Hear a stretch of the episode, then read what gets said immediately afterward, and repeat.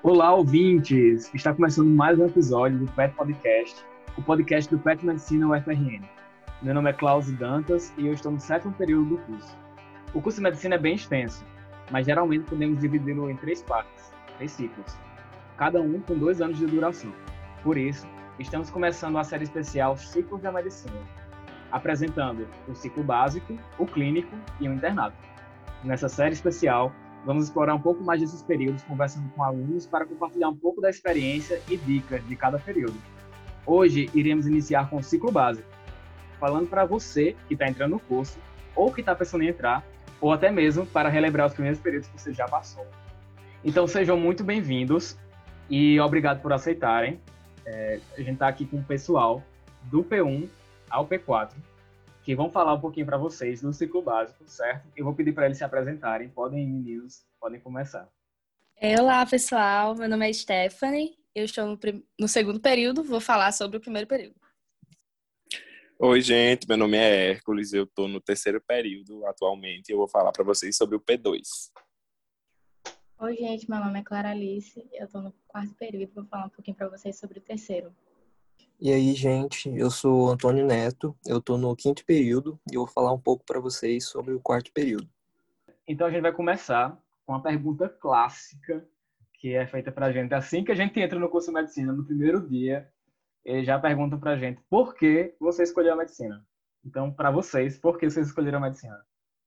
Bem, para mim, assim, medicina eu vejo como uma questão de, para mim, vocação foi algo que eu sempre me vi, é algo que mexe muito com o meu lado espiritual também. Eu vejo muito essa questão da espiritualidade no cuidado. E afeta diversas dimensões da minha vida. Então, eu cresci no interior e, tipo, eu sempre vi essa, essa questão de como, às vezes, o acesso à saúde não é algo democratizado no nosso país. E eu queria poder fazer parte dessa democratização. Então, eu sempre tive vontade de fazer um curso da área da saúde. E aí fui crescendo e foi abrindo os olhos para medicina e muita luta, muito esforço e graças a Deus estamos aí.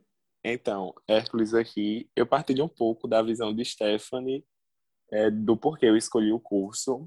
Eu não fui uma criança que assim era muito doente mas o meu irmão mais novo, ele sempre viveu nos médicos, três broncopneumonias, vários casos assim, de passar meses internado. E eu sempre estava no meio daquilo ali, com quatro, cinco, seis, sete anos, e via muito a minha mãe reclamar de médico, então falar muito bem de alguns profissionais. E eu ficava assim, me imaginando como fazendo aquilo, sabe? Aí acabei amadurecendo a ideia quando fui passando por fundamental, ensino médio, principalmente no ensino médio depois, quando eu vim ver aquelas palestras que tem na UFRN, da Semana da Vocação.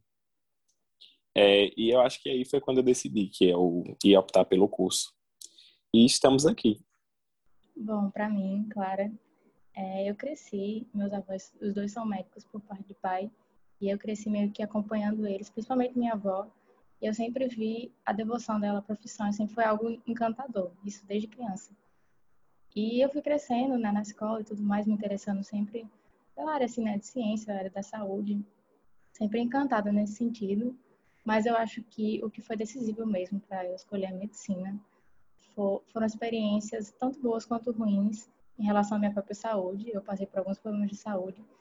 E eu vi naquele momento de extrema vulnerabilidade, que não é só sua, né, da sua família também, o papel importante de você ter ali uma escuta, de você ter uma pessoa qualificada e o quanto é ruim também quando você é atendido por um profissional que não te entrega, né? Essas coisas que você espera, né? Essa, esse olhar empático, essa escuta. Então, eu sempre olhei para isso como uma inspiração para eu me tornar uma pessoa melhor e para me tornar uma boa profissional, porque eu acho que a gente passa por muitas vulnerabilidades na vida, mas eu acho que quando você está fragilizado em saúde, que você olha assim que não tem nada que, que possa acontecer, que nada que você possa fazer por conta própria para melhorar e que você depende do outro, é muito bom contar com essa ajuda. Então, foi extremamente inspirador para mim e eu estou muito feliz, né, ter dado certo aqui no curso. Foi uma luta, certamente, mas que a cada período, apesar de todos as, os desafios, né, porque os períodos são bem intensos, a gente vai falar um pouco sobre isso hoje, mas valeu a pena eu sempre gostei de lidar com pessoas, sempre gostei de falar com pessoas. Então, assim, na minha vida eu sempre me imaginei em um curso que eu teria um acesso a pessoas e falaria veria diferentes realidades e falaria com diferentes pessoas. Para mim isso estava muito bem claro, sabe, na minha vida, desde pequeno. E eu sempre gostava de ler muito e tudo isso. E aí quando você é uma criança assim, do interior que não tem nada, se você gosta de ler ou se você é um pouco mais assim próximo à escola e tal coisa, a família já vai, ah, esse daí vai ser médico, porque a gente sabe como é as coisas. Não tem que dizer que não teve pressão da família, porque também não tem pressão negativa, né? Para quem escolhe fazer medicina, é uma realidade. Aí eu fui amadurecendo a ideia, eu fui pensando, ah, talvez eu goste disso. Aí até que eu passei, resolvi fazer, mas eu sinto que a medicina é uma é uma escolha constante. É, é ver o que você gosta, é entender e tá escolhendo a cada momento, pensando, ó, oh, é isso que eu quero fazer. Muito bom conhecer um pouquinho de vocês, né? Porque escolheram. Eu achei bem interessante. E agora, eu já falo um pouquinho mais do período. Eu queria saber de vocês qual foi a disciplina que você mais gostou e por quê, certo? Então, pensa aí direitinho o que, é que você achou que foi legal no período para você ver que você quer compartilhar com seus colegas. Bem, Stephanie aqui, né, sobre o P1. Eu acho que a experiência do P1 é algo bem individual. Acredito que cada período vai ser bem assim. Então, a disciplina que eu mais gostei pode não ser a disciplina que outros mais gostou, ou seja a melhor disciplina do período. Mas eu gostei muito de aprender neuro. Apesar de ser complicado, ser complexo, pegar todas as informações logo no primeiro período, mas eu achei mais interessante, eu me senti mais próximo da medicina de fato. Então, a gente tem MB1, a gente tem algumas disciplinas também, como bioquímica, algumas disciplinas mais da área de humanas, tem estados. E eu me identifiquei bastante com essa em específico. Acho que MB1 faz você se sentir mais fazendo medicina no primeiro período. Então, gente, Hércules aqui. Bem, como eu passei um ano no P2, nesse período de pandemia, né? eu paguei várias disciplinas. Tipo, todas as optativas possíveis eu paguei, eu acho que para o P2. Mas, ainda assim, a que eu mais gostei, que era obrigatório do período, foi genética médica. Porque eu, você passa, você entra num curso muito eufórico, você passa pelo P1, que ele é bastante complicado, bastante, até eu diria, é, alongado, com várias disciplinas, uma carga horária bastante cheia. Você chega no P2, P2 é considerado uma férias, sabe? Um período de férias.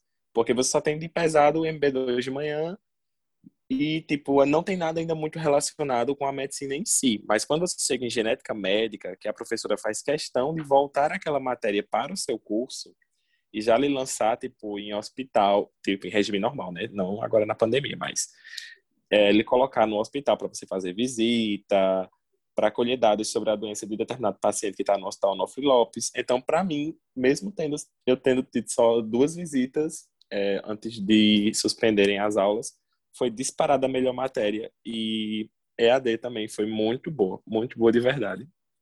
Bom, quanto ao terceiro período, que é.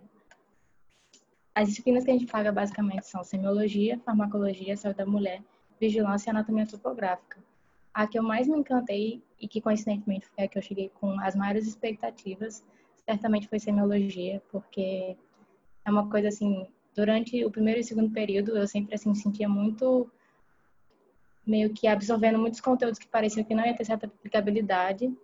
E mas meus veteranos sempre falavam assim: é aguarde que vai ter o P3, que vai ter semiologia e você vai se encontrar, que aí você vai realmente cair de cabeça no curso de medicina. E apesar de eu ter tido essa experiência majoritariamente remota, ainda deu para sentir um gostinho disso. Eu confesso que foi uma certa frustração de eu ter tido uma expectativa tão grande para esse período e ter tido tipo prática remota com os professores é, simulando que eram pacientes e tal, tipo foi uma experiência diferente, mas ela de forma alguma foi assim uma experiência descartável. Eu acho que acrescentou demais a minha formação e a gente vê a base ali de como você tratar o paciente. Eu acho que a gente já sente um pouquinho o gostinho disso em genética, como o Hércules falou, porque a gente vai lá fazer as visitas nos hospitais e que os monitores acompanham a gente, mas a gente chega lá meio desorientada, assim, tipo, não sabe muito o que perguntar, não sabe muita ordem, né, da anamnese e tudo mais. E acaba até que, quando a gente vai lá, colher a história com os pacientes da genética, fica até uns pontos de fora, mas a sêmio certamente, tipo, lapida isso. Se eu pudesse passar pela mesma experiência da genética, eu acho que seria muito mais proveitoso até, tipo, eu ia aproveitar muito mais. É, sobre o P4, acho que a melhor matéria que eu paguei foi infectologia, que é a, o carro-chefe assim, do período.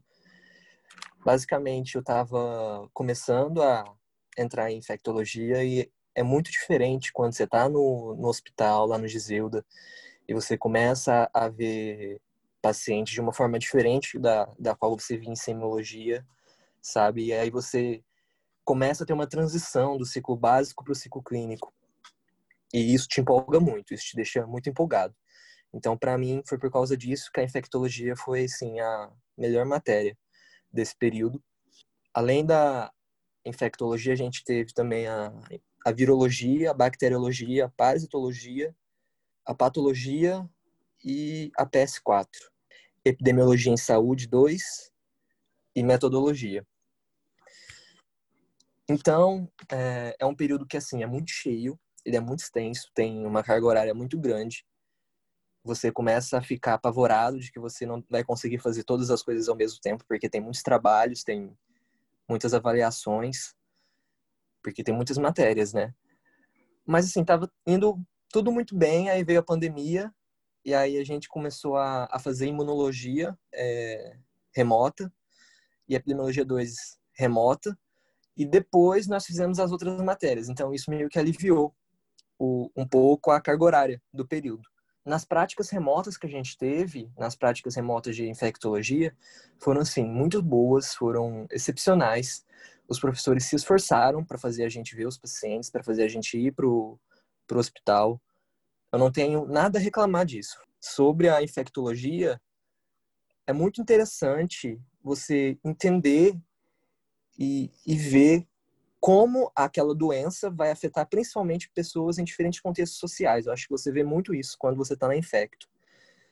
E uma dificuldade muito grande foi entender realmente a, o impacto daquilo, o impacto da, daquele exame que você vê, como você tem que se portar, como você tem que realmente agir como, como médico. Acho que essa é a primeira matéria assim que na semiologia a gente tem um pouquinho do gosto disso, mas acho que é na infecto que a gente tem isso meio que escancarado para a gente na nossa frente.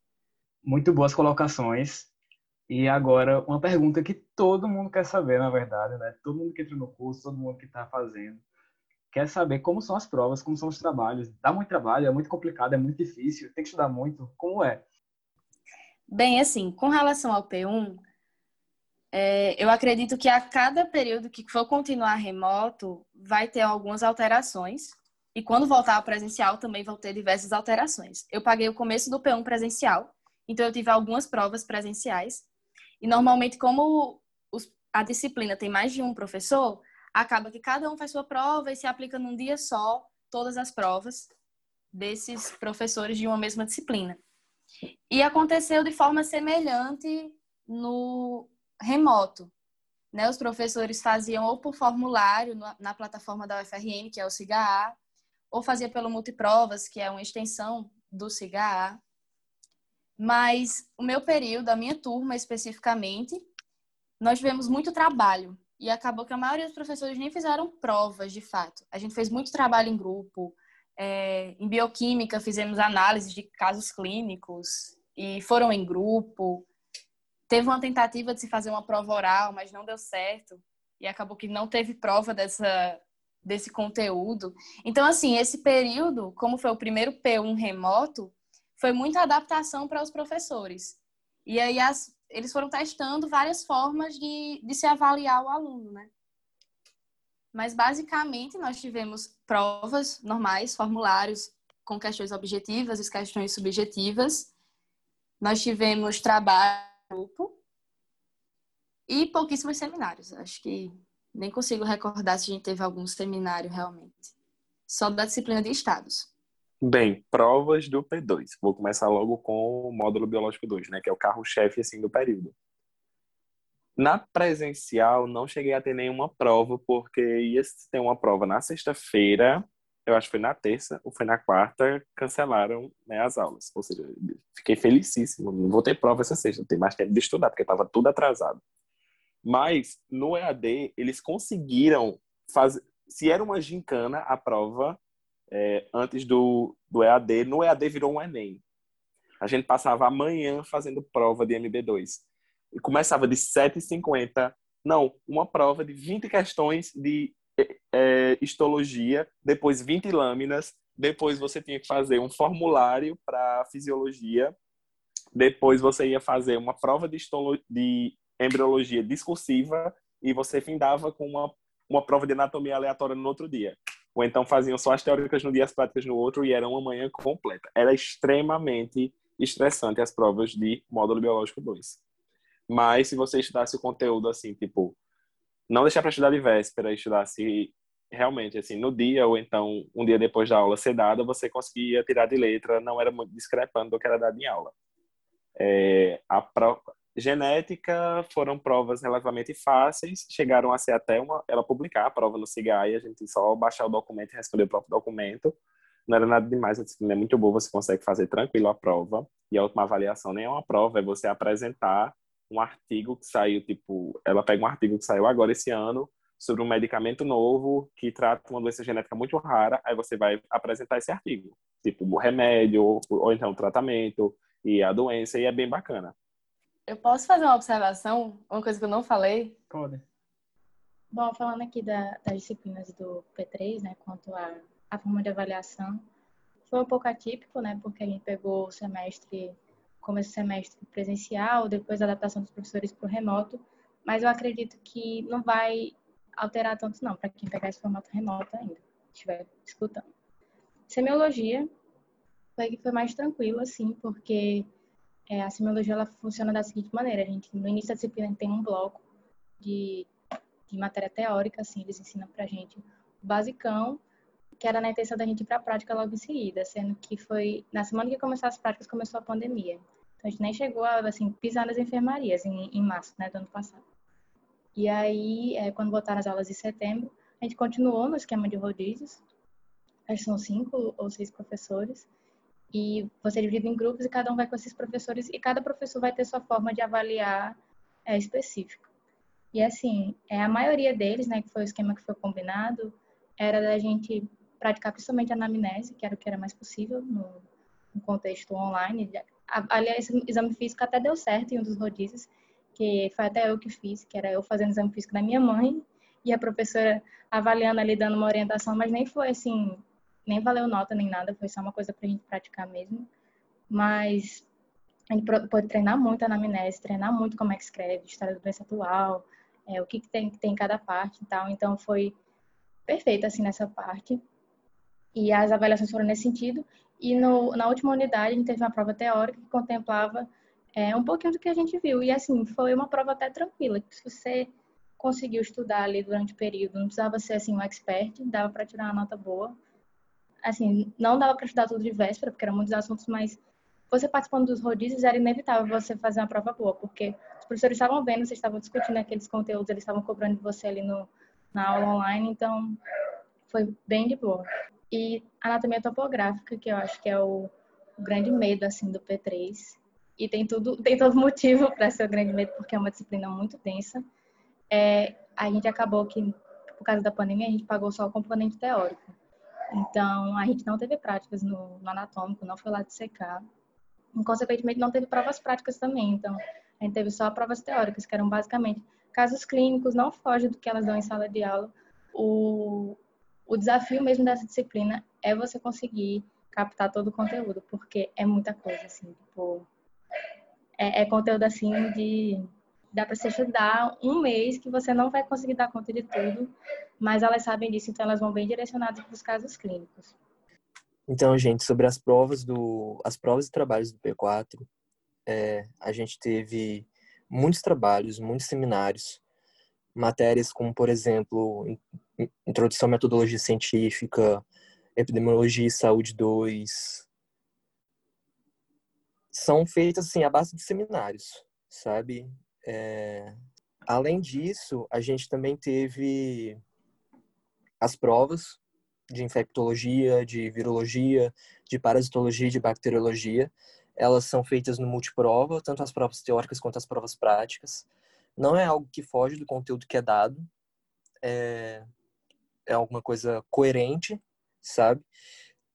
Você começa a aprender mais pelos casos clínicos, você começa a, a entender mais os casos clínicos, eles começam a cobrar isso mais também. As práticas de infectologia depende muito do professor. Tem professores que fazem avaliações, tem professores que fazem uma avaliação continuada do seu desempenho assim no, nos exames. Então depende muito do professor que vai te acompanhar. Em imunologia a gente tem a gente tem trabalhos e a gente também tem as provas. E é isso. A patologia também. Em patologia eles fazem uma avaliação continuada agora na pandemia, né? Então você tem que fazer um relatório das aulas que eles dão, respondendo algumas perguntas. Então cada aula tem um relatório. E além disso, eles colocam disponibilizam alguns questionários para você responder também. Mas no geral é um período que é tranquilo de se passar, assim, em, em razão de da matéria não ser tão difícil, mas tem muito conteúdo. É, tem essa essa polaridade aí. É tranquilo, mas tem muita coisa. Eu acho que é isso. Ok. E eu queria saber agora de vocês, já falaram das provas dos trabalhos, é, quais foram os maiores desafios dos períodos e quais as dicas que vocês têm para passar para os calouros, para o pessoal que está entrando agora, que vai passar ainda pelo período, é, que possam ajudar a melhorar o desempenho, que possam ajudar a superar essas dificuldades. Bem, com relação ao P1, eu acho que eu posso elencar umas três dificuldades principais a primeira é vocês. Eu fiquei me perguntando assim, ah, como eu vou estudar? São horas demais de aulas, é aula de manhã, é aula à tarde. Só tem um dia na semana que é livre, que é a quinta-feira à tarde. Não é nem um dia inteiro, é um período de um dia na semana que é livre. E eu me perguntava como é que eu vou estudar. No presencial, isso era ainda mais complicado, porque tem um tempo de deslocamento para a faculdade, a sua refeição, aonde você vai comer, o que você vai fazer para comer. Então, reduz ainda mais o seu tempo. E no remoto, de certa forma, deveria ser mais fácil, mas a adaptação do remoto também não facilita. E acaba que o tempo que você teria livre não é tão livre assim, porque você está muito cansado. Então, eu me perguntei muito como eu ia estudar, e aí eu fui testando coisas. Eu acho que essa adaptação é complicada, é o que dificulta a sua vivência do período. O período já é denso por si só, mas você não saber como você vai dar conta desse conteúdo dificulta ainda mais.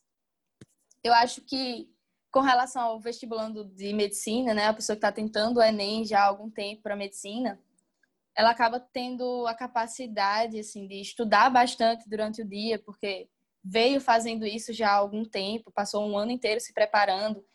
Então, de certa forma, o tempinho do cursinho faz com que você já venha se preparando para quando chegar na faculdade e ela quiser te consumir de alguma forma, você já estava ali, fez um, um curso de SANAC antes, sabe? Para entender como seria isso. Então, acho que o tempo do vestibular te ajuda a se adaptar nesse quesito. Outro ponto importante que eu percebi, que foi dificuldade para mim, é que a turma, às vezes, ela chega com uma mentalidade muito ainda do Enem uma mentalidade muito ainda do cursinho, sabe? Da competição do cursinho, do ser o melhor da turma, é, de decorar tudo, assim, saber de tudo e mostrar para o professor que sabe das coisas. Então, eu acho que isso dificulta ainda. Talvez não seja uma realidade de todas as turmas, mas é algo que acontece. Você precisava se destacar no cursinho, então você acha que você precisa se destacar na faculdade. E não é assim. Não precisa ser assim. Em especial no primeiro período que está todo mundo meio perdido. Então, eu acho que vale a pena tentar entender que estamos todos perdidos e podemos caminhar juntos para nos encontrarmos. Eu acho que isso é uma dica importante. Outro fato foi a questão de ser remoto. Eu acho que a própria adaptação das disciplinas para o formato remoto foi um pouco complicada. E os alunos sofreram com isso. Provavelmente os professores sofreram também, mas nós sofremos bastante com isso, com essa adaptação das aulas, da, das próprias aplicações das provas. Às vezes dava falha no negócio, tinha que aplicar a prova mais de uma vez, isso aconteceu. Então, foram os três pontos principais assim que eu vi como dificuldade. E como dica, eu acho que a principal dica é você não endoidar. Tipo assim, não ficar bitolado, não querer aprender tudo no P1, assim, como se todas as disciplinas ali, se você não sabe aquele capítulo específico de tal disciplina, não, eu não vou ser um bom médico. Você não pode bitolar nisso, você não pode achar que o P1 é super a medicina. O P1 não é a medicina e todas as pessoas dos outros períodos falam isso para você. Eu acho que ter esse contato com as pessoas dos outros períodos, dizendo que o P1 não é a medicina, faz você ter um pouco mais de paciência. Então, ter paciência consigo mesmo, tentar curtir o período, tentar curtir a faculdade. Eu acho que uma coisa que vale a pena é você aproveitar a sua adaptação, entender a sua adaptação. Quando a gente está perdido, a gente pode encontrar muitos mais caminhos do que a gente já soubesse onde a gente estava. Se a gente já soubesse onde a gente está, a gente só ia seguir aquele caminho. Então, você chega no P1 perdido, então você tem vários caminhos para você poder buscar, se conhecer, encontrar formas, versões suas. Então, eu acho que use essa, esse momento de se, sentir perdido para realmente se encontrar. Sabe, buscar, encontrar hobbies, trazer coisas para o seu dia a dia que sejam prazerosos para você porque acaba que a gente corre o perigo de entrar numa esteira, você sai do tempo do cursinho, só estudando, só estudando, só estudando, aí você passa, aí você começa só a estudar, só estudar, só estudar. E a vida não é assim, né? A gente pode entrar no esteira e só passar pela vida. Então, dica principal que eu daria era essa: busque coisas prazerosas para você, coisas que você gosta, coisas que você admira, encha a sua vida além da medicina. E se você achar necessário, busque um psicólogo. Se você achar que vai te ajudar. Busque, não tenha vergonha de fazer isso, porque as angústias não acabam quando você entra para med. Sua vida não se resolve porque agora você faz medicina. Não, não é assim. E às vezes a gente acha que é, porque a gente entrou agora tudo está resolvido na nossa vida, porque o maior desafio que a gente achava que tinha era passar para medicina, e não é assim. Então, acho que são essas duas dicas principais. Não tenham medo de buscar ajuda psicológica se vocês necessitarem assim, de dificuldades no P2, não tem tantas assim. Eu diria que a maior dificuldade mesmo é você conseguir ficar com a matéria do MB2 em dia e de genética concomitante. Então, é aquela coisa, né?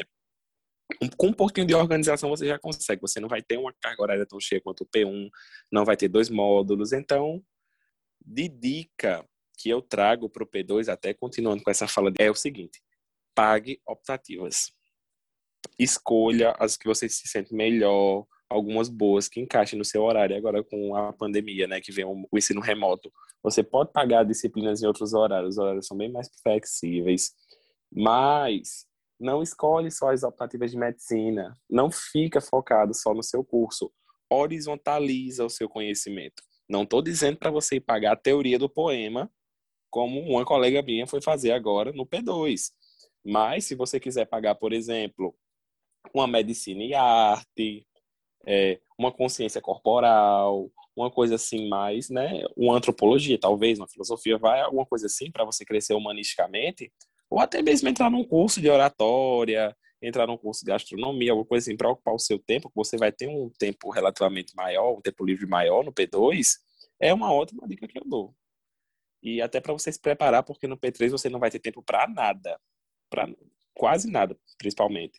Então, essa é a dica aí que eu dou.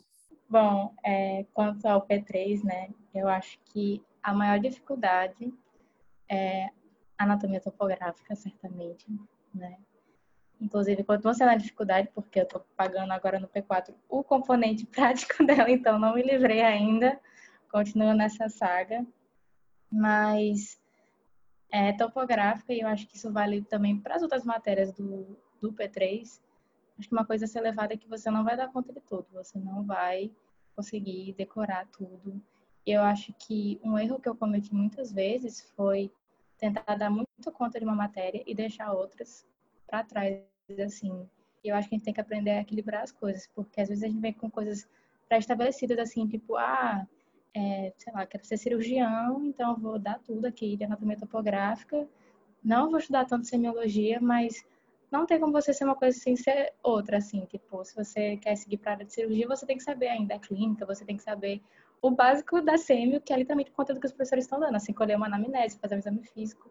Então, eu acho que é uma coisa até que Stephen falou, né, que às vezes a gente se cobra muito, assim, eu estou no terceiro período ainda, Eu acho que a gente dá carrega aquela coisa de cursinho, de que tem, que tem que dar conta de tudo, tem que competir e tudo mais. E não é bem assim, sabe? Você não vai conseguir dar conta de tudo.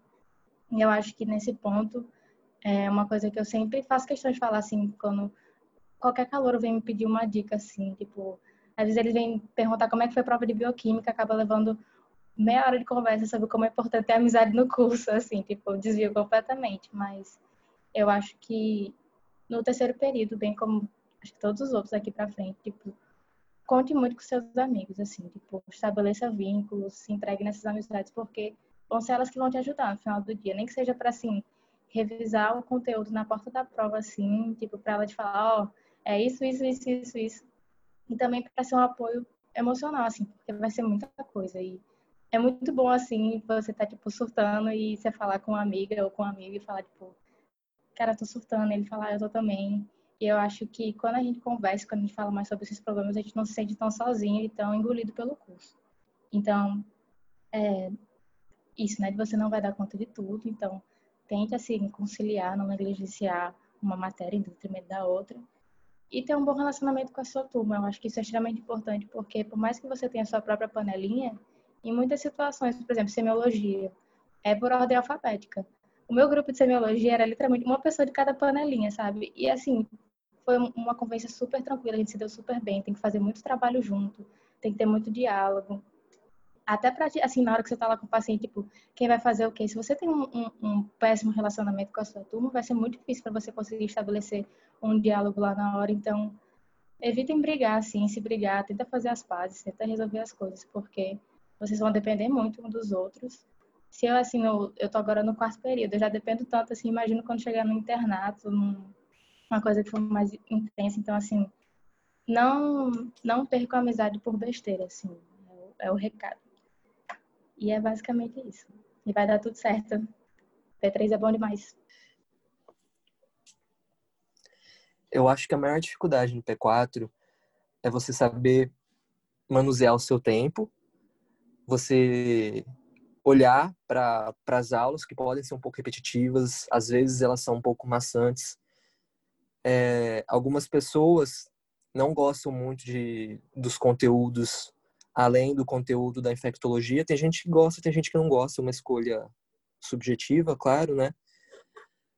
Mas é algo que dá para se levar, não é algo que é você para e pensa, nossa, que dificuldade assim, sabe? É, muita gente. Eu não passei muito por isso, mas eu vendo que meus amigos passaram, muitas vezes as pessoas falam, ah, o P4 é ótimo, e aí às vezes a pessoa nem gosta tanto do P4. E aí ela, ela fica se sentindo meio mal por isso, então tem um pouco dessa, dessa culpa por não gostar do que tá todo mundo gostando, ou do que algumas pessoas gostam, sabe? E isso não vai te fazer um pior ou um melhor profissional no futuro, ter essa consciência. É, outra coisa, uma dica importante que eu acho que eu tenho para dizer é porque às vezes as pessoas elas estudam de uma maneira no, no para passar no Enem e aí depois elas aprendem a estudar de outra maneira para poder lidar com as matérias do ciclo básico. E no P4, a maneira que você estuda é um pouco diferente. É, então você também tem que desapegar, porque você não vai conseguir ler todos os capítulos de todas as matérias que você precisa. A gente tem que ter esse tipo de consciência. É, entender que existem outras formas de estudar, é um conteúdo que pode ser feito a partir de questões, pode ser trabalhado a partir de flashcards. E essa é uma dica minha que funcionou muito para mim nesse período. Eu gostei muito de começar a usar flashcards, começar a estudar por questões e isso me fez ter um rendimento muito melhor do que eu tive nos outros períodos.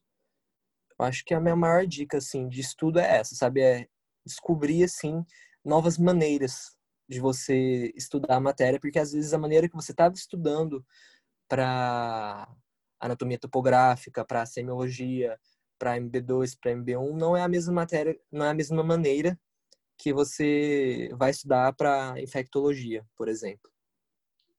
Então é isso, gente. Eu queria agradecer muito a vocês por terem disponibilizado esse tempo para conversar com a gente, para compartilhar um pouquinho da experiência de vocês. Vou deixar agora o tempinho final para vocês se despedirem da nossa audiência. E fiquem à vontade para fazer suas colocações finais agora. Tchau, pessoal. Obrigada por ouvirem até aqui. E espero que tenha ajudado de alguma forma. Tchauzinho, pessoal. É, não esquente, o curso vai dar certo, tá? Vai ficar todo mundo formado com CRM embaixo do braço. e se encontrando nos corredores dos hospitais. Tchau, gente. Espero que eu tenha conseguido acrescentar alguma coisa à formação de vocês, nem que seja só ocupar o tempo de vocês também. E obrigada, Cláudia, também. Eu sempre quis participar de um podcast, então estou me sentindo muito especial. Valeu, viu? Tchau, gente. Obrigado por ouvirem até agora. Obrigado por pelo Pet também, pelo Klaus para darem a oportunidade da gente falar um pouco sobre a nossa vivência no curso. É isso. Tchau. E é isso, gente. A gente fica por aqui. E em breve teremos mais episódios, então fiquem ligados e estaremos voltando já já. Até mais.